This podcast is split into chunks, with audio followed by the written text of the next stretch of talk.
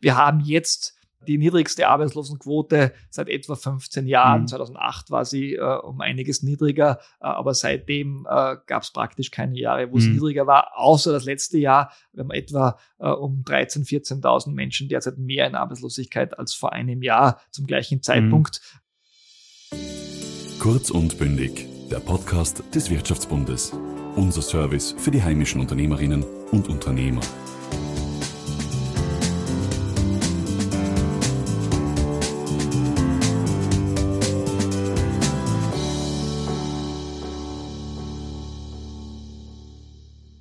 Sehr geehrter Arbeitsminister, lieber Martin, vielen Dank, dass du heute bei uns bist. Sehr gerne, danke für die Einladung.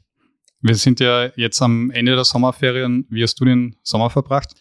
Ja, wie immer, äh, es war Gott sei Dank äh, eine einigermaßen ruhige Zeit, äh, mhm. einiges zum Arbeiten, Aufarbeiten, war kurz zwei Wochen auf Urlaub, ein bisschen wandern, etwas Ruhe und seit einer Woche wieder voll im Dienst. Bist du da ein bisschen entspannt nach dem doch stressigen Frühjahr? Ich glaube, es ist wichtig, einfach mal ein, zwei Wochen äh, etwas ruhiger tritt. Äh, es ist ohnehin auch in der Zeit dann immer irgendwas los, aber mhm. versucht ein bisschen zu entspannen und äh, ein bisschen Bergsteigen zu gehen, war, war sehr angenehm. Und was sind jetzt deine, deine äh, großen Projekte für den Herbst? Also wie Österreichs Wirtschaft gibt unterschiedliche Prognosen, aber es ist doch ein bisschen durchwachsen. Wo gehst du jetzt als erster ran? Ja, es gibt äh, einige Herausforderungen, die uns derzeit beschäftigen. Auf der einen Seite natürlich am Arbeitsmarkt die Frage der Stabilisierung. Glücklicherweise äh, schlägt sich die konjunkturelle Lage, die nicht so gute, gar nicht so stark am Arbeitsmarkt nieder, aber es gibt mhm. Gruppen, wo es Schwierigkeiten gibt. Also wir müssen weiter draufbleiben.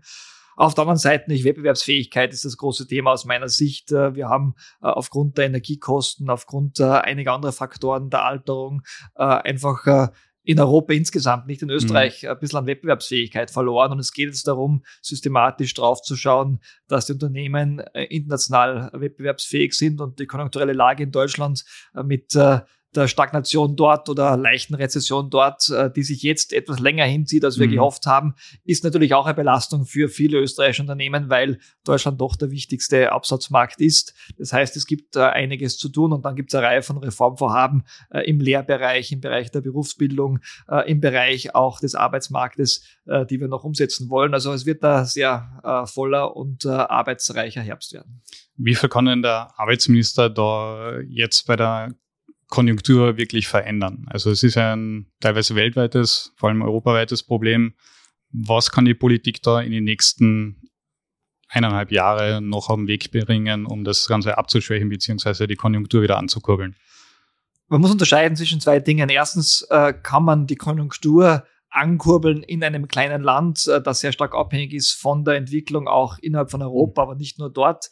Äh, und da glaube ich, gibt es nur begrenzte Möglichkeiten. Man kann gewissen Gruppen äh, helfen, man kann unterstützen, aber es geht darum, vom, aus meiner Sicht vor allem die Voraussetzungen zu schaffen, dass wenn wieder mehr konjunkturelle Bewegung kommt, wenn es einen Aufschwung gibt, mhm. dass wir diesen Aufschwung stark nutzen können. Das heißt also Investitionen in Zukunft, äh, Investitionen äh, unterstützen, äh, in Forschung und Entwicklung investieren, die Transformation vorantreiben, damit man eben dann, wenn es wieder weltweit etwas äh, stärker wird äh, wirtschaftlich als Österreich, äh, vorne dabei sein kann. Also das ist aus meiner Sicht der Hauptpunkt und ich bin ja als äh, Wirtschaftsminister auch äh, für die angewandte Forschung zuständig, mhm. für einen Teil der Klima- und Transformationsoffensive und da werden wir ganz große Schritte setzen, noch in der nächsten Zeit. Einiges ist schon passiert, aber um eben in den nächsten Jahren dann, wenn es einen Aufschwung gibt, wieder ganz vorne mhm. dabei zu sein. Manches geht ja auch verloren, weil wir einen doch massiven Arbeitskräftemangel haben in Europa und in Österreich. Was sind da in nächster Zukunft für Maßnahmen geplant? Da haben wir einiges schon gemacht, was wir machen können. Wir haben jetzt äh, im Bereich äh, des äh, Fachkräftezuzugs der Rot-Weiß-Rotkarte große Reformen umgesetzt, die jetzt noch zum Teil in die Fläche zu bringen sind. Äh, wir haben im Bereich der Fachkräfteausbildung, im Bereich der aktiven Arbeitsmarktpolitik das größte Budget pro Arbeitssuchenden aller Zeiten letztes Jahr gehabt, dieses Jahr das zweitgrößte. Mhm. Äh, also da ist sehr viel passiert. Es braucht weitere Schritte aus meiner Sicht, gerade was das Arbeiten im Alter betrifft. Da mhm. haben wir noch einen Spielraum. Äh, wir haben das Thema Teilzeit angesprochen, das derzeit äh, einfach sehr stark wächst und damit zwar wachsende Arbeitskräftezahlen in Österreich die Tatsache sind, gleichzeitig aber die Arbeitsstunden insgesamt nicht stark wachsen mhm. Äh, und das führt zu einer Verstärkung dieses Arbeits- und Fachkräftemangels. Äh, dann geht es natürlich um die Vereinbarkeit, ein ganz wichtiger Faktor, äh, dass es uns gelingt, den Ausbau von Kinderbetreuung und Kinderbildungseinrichtungen einfach noch weiter zu mhm. beschleunigen, damit eben dieses Arbeitskräftepotenzial steigt. Und das ist, glaube ich, für alle Seiten sinnvoll, nicht nur für die Wirtschaft, es geht ja nicht nur um die Unternehmen, es geht auch um den öffentlichen Sektor, mhm. aber es geht nicht auch um Chancen für diejenigen, die gerne mehr arbeiten wollen. Wir wissen, dass viele Menschen mehr arbeiten möchten, mhm. aber im Moment äh, die Chance nicht sehen, weil es einfach Beschränkungen gibt. Also ein breites Spektrum, nicht alles kann das Arbeits- und Wirtschaftsressort machen, aber äh, wir werden es weiter vorantreiben natürlich. Kannst du uns dann einen kleinen Einblick geben, wie weit ist man da jetzt beim Thema Kinderbetreuung, beim Thema Anreize, dass die Menschen, die es nicht äh, müssen, wieder rausgehen aus der Teilzeit? Ja, es ist nicht ein, schwieriges Thema. Der erste Punkt Kinderbetreuung ist relativ leicht zu beantworten. Äh, ich weiß, dass im Rahmen der Finanzausgleichsgespräche mhm. das Thema ein wichtiges ist. Ich hoffe sehr, dass es hier Fortschritte gibt. Da braucht es nicht eine äh, Vereinbarung zwischen äh, dem Bund, den Ländern und den Gemeinden und deswegen mhm. sind die Finanzausgleichsgespräche da der richtige Rahmen. Wenn es um die Anreize geht, haben wir natürlich über die letzten Jahre und Jahrzehnte hinweg äh, mit der progressiven Besteuerung, mit der Belastung durch äh, Abgaben, äh, mhm. Lohnnebenkosten und ähnlichen Dingen äh, es äh, so weit gebracht, dass es für gewisse Leute, die sehr gut, vergleichsweise gut ausgebildet sind und vergleichsweise gut in Teilzeit verdienen, mhm. das Aufstocken von Stunden, egal ob auf Vollzeit oder auf mehr Stunden pro Woche, oft nicht attraktiv erscheint, mhm. weil ein Gutteil dieses zusätzlichen äh, Lohnes, des Bruttolohnes dann äh, in Abgaben und Steuern geht. Das heißt, man mhm. bräuchte da äh, noch einen Fokus auf äh, die steuerliche Belastung, die Abgabenbelastung. Äh, man bräuchte mehr Information, ist auch ein wichtiger Faktor. Viele mhm. unterschätzen, wie stark sich das später in der Pension negativ auswirkt, wenn ich über lange Phasen hinweg äh, in Teilzeit arbeite. Aber es ist natürlich äh, keine einfache Sache, die man jetzt mit einer Maßnahme lösen kann. Für mich war wichtig und deswegen haben wir die Diskussion auch angestoßen, dass man das auch in zukünftigen Reformen mit berücksichtigt, weil das haben wir mhm. oft nicht getan. Äh, das hat dann oft andere Gründe gehabt, warum gewisse Dinge gemacht worden sind. Aber die Frage Teilzeit, Vollzeit, Anreize und Möglichkeiten, mhm. Äh, mehr Stunden zu arbeiten, muss einfach bei allen Maßnahmen, die wir setzen im Rahmen der Steuerpolitik, der Sozialpolitik auch mitgedacht mhm. werden. Jetzt Prognosen sind immer schwierig ähm, und auch wie sich manche ähm, Maßnahmen immer auswirken, aber wenn du so Daumen mal wie sagen könntest, die Maßnahmen, die ihr jetzt gesetzt hat, wie viele Menschen bringt das in die Beschäftigung und wie viele offene Stellen werden dadurch quasi reduziert? Ja, ist ganz schwer zu sagen, weil wir haben, ich glaube, das äh, wissen viele, sie wissen es, aber sie, sie machen sich keine Vorstellung davon, äh, wie stark äh, es äh, bei der Arbeitslosigkeit natürlich äh, eine Dynamik gibt. Also mhm. Äh, jedes Jahr äh, gibt es hunderttausende Menschen, äh, die in Arbeitslosigkeit kommen, aber auch hunderttausende, die rauskommen. Mhm. ich glaube, die wichtigsten Maßnahmen, die wir gesetzt haben, waren bei der Bekämpfung der Langzeitarbeitslosigkeit, weil das natürlich die verfestigte mhm. Arbeitslosigkeit ist. die haben wir fast halbiert mhm. im Vergleich zum Höchststand im April 2021. wir haben gerade was den Bereich der Jüngeren betrifft, glücklicherweise gute Entwicklung gehabt nach den ersten Phasen der Pandemie, wo das äh, nicht sehr gut war für die ähm, äh, Jugendlichen und die jungen Erwachsenen und die Arbeitslosigkeit gestiegen ist, ist die wieder zurückgegangen. Auch die Frauenarbeitslosigkeit ist stark zurückgegangen, glücklicherweise. Wir haben jetzt die niedrigste Arbeitslosenquote seit etwa 15 Jahren. Mhm. 2008 war sie äh, um einiges niedriger, äh, aber seitdem äh, gab es praktisch keine Jahre, wo mhm. es niedriger war, außer das letzte Jahr. Wir haben etwa äh, um 13.000, 14.000 Menschen derzeit mehr in Arbeitslosigkeit als vor einem Jahr zum gleichen Zeitpunkt. Mhm. Also es ist gelungen, die Arbeitslosigkeit klar unter dem Vor-Corona-Niveau äh, zu halten und das halte ich angesichts der schwachen Konjunktur mhm. für, für durchaus erfolgreich. Ja. Jetzt gibt's ähm, Länder mit ähnlichen Prognosen und ähnlicher Konjunktur, so wie die Schweiz und Deutschland. Dort ist die Arbeitslosenquote ein paar Prozentpunkte sogar noch niedriger. Ähm, wie viel kann da immer die Politik ändern und wie viel ist eigentlich die, die sogenannte Sockelarbeitslosigkeit? Die Politik kann immer was ändern. Äh, es gibt ein paar Faktoren, die die Arbeitslosenquote beeinflussen, die man nicht so leicht ändern kann. Äh, zum Beispiel die Frage äh, des Zuzugs der Migration. Wir hatten mhm. zum Beispiel mehr Zuzug als Deutschland. Das hat Vorteile, teilweise im Arbeitsmarkt, hat auch Nachteile, weil mhm. damit auch Arbeitslosigkeit steigen kann. Das kann man nicht direkt mit der Arbeitsmarktpolitik beeinflussen, indirekt schon mit Programmen zur Integration am Arbeitsmarkt. Was die Politik nicht machen kann, ist die Frage der Arbeitslosenversicherung und der Anreizwirkungen. Mhm. Äh, das ist äh, ein Bereich, wo es ja bekanntlich gerne eine Reform gehabt hätte mit einem degressiven Arbeitslosen. Wo du angeeckt bist bei den äh, wo, genau, Koalitionspartnern. Ja, äh, wo es einfach unterschiedliche Vorstellungen gibt. Und ich mhm. glaube äh, immer noch, dass das, was wir hier äh, vorgeschlagen haben, dass das sehr ausgewogen war und äh, auch äh, für alle Beteiligten Vorteile gebracht hätte. Was man auch machen kann, ist äh, mit aktiver Arbeitsmarktpolitik äh, gegenzusteuern, also Menschen besser zu qualifizieren, sie besser wieder einzugliedern. Mhm. Da haben wir sehr viel gemacht. Wie gesagt, wir haben äh, das äh, höchste und zweithöchste Budget aller Zeiten in diesen Bereichen im letzten und diesem Jahr gehabt.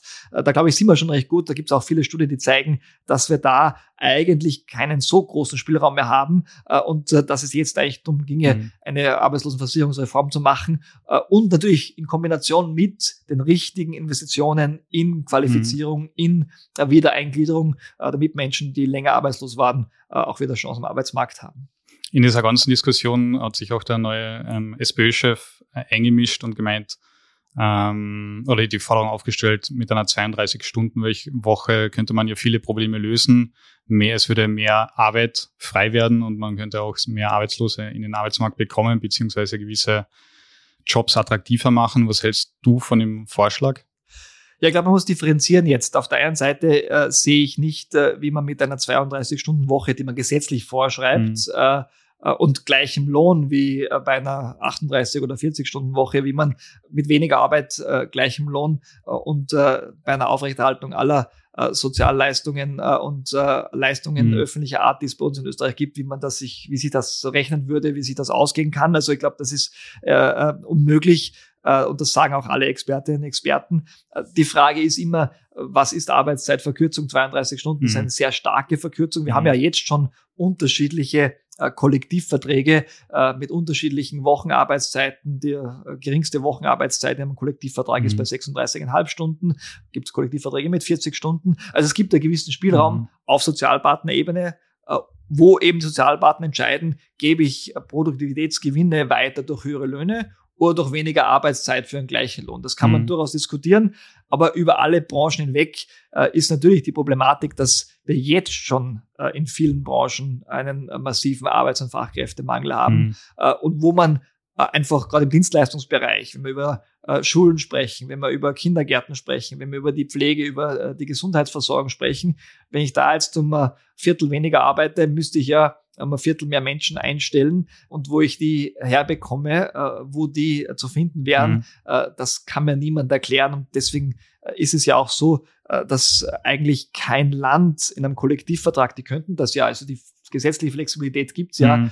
Bisher auch nur annähernd in eine 32-Stunden-Woche gegangen ist. Also ich kann mir das einfach nicht vorstellen, wie sie das, äh, wie sich das darstellen lassen kann.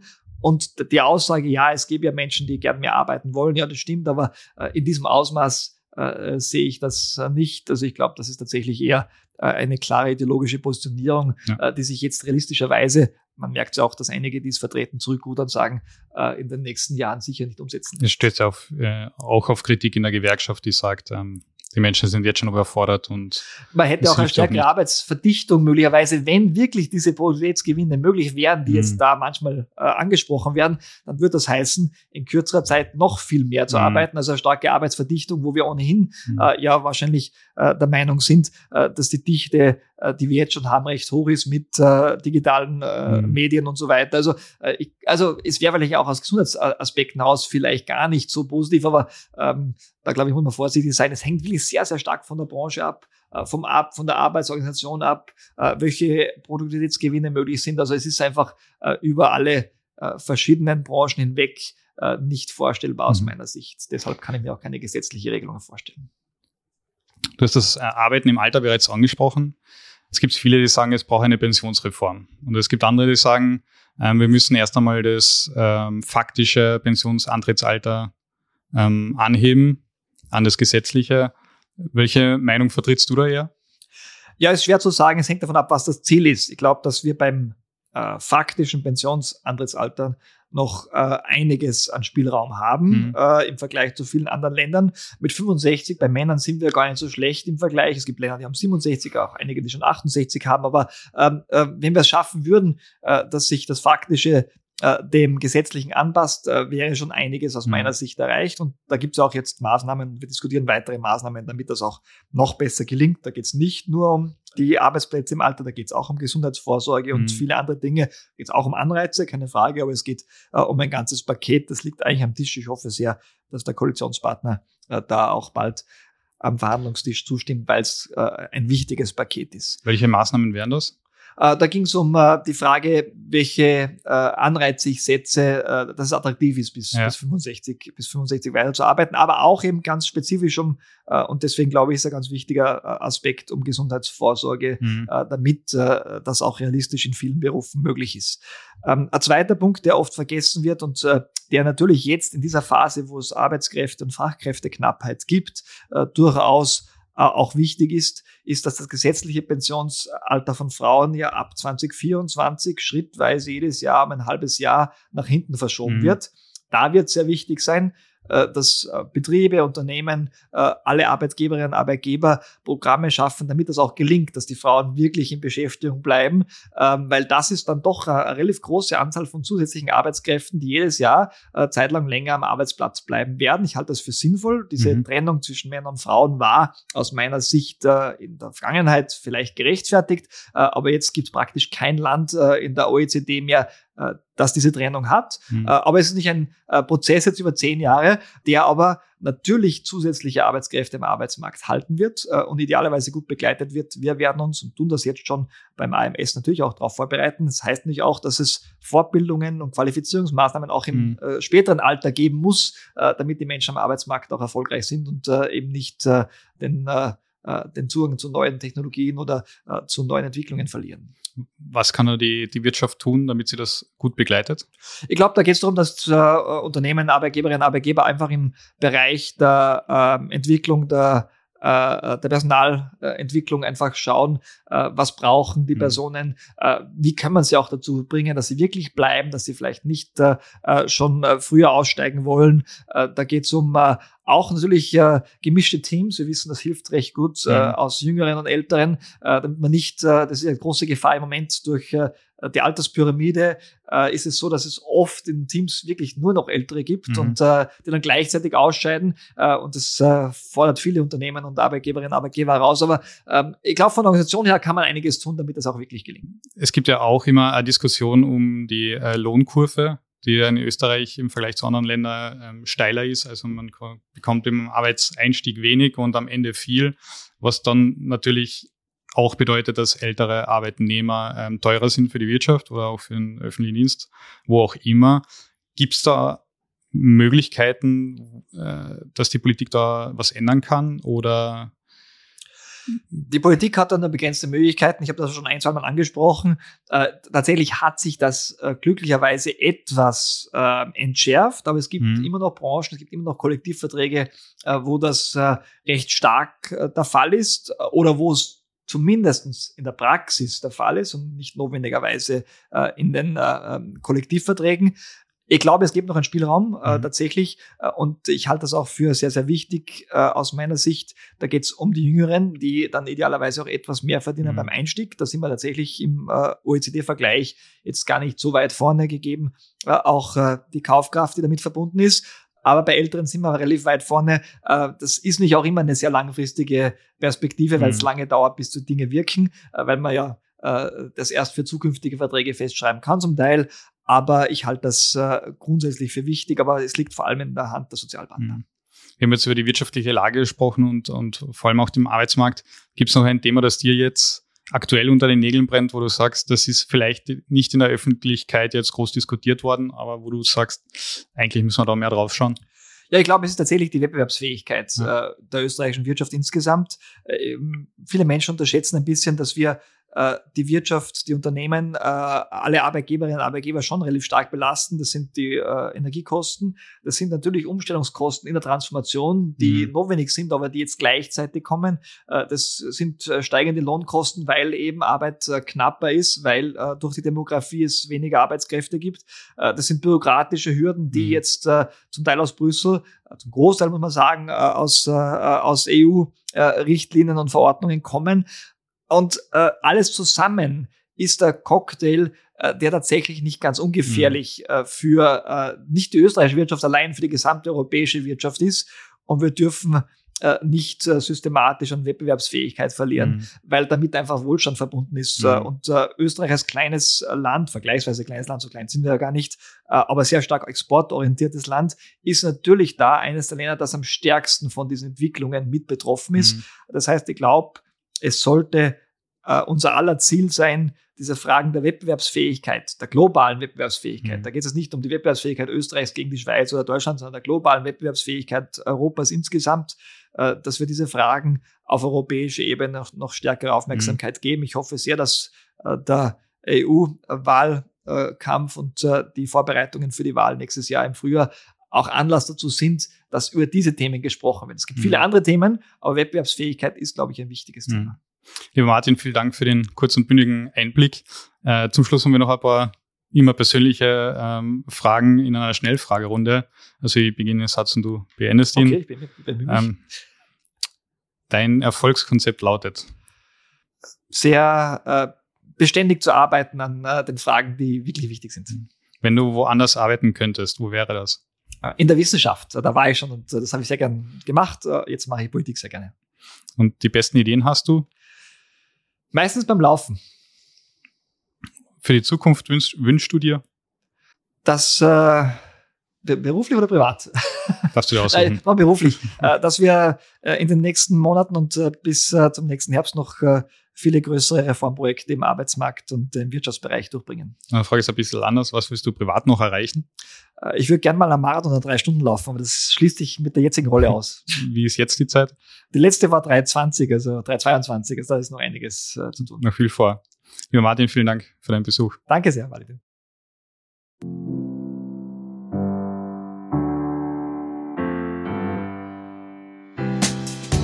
Kurz und bündig. Dieser Podcast wurde Ihnen präsentiert vom Wirtschaftsbund.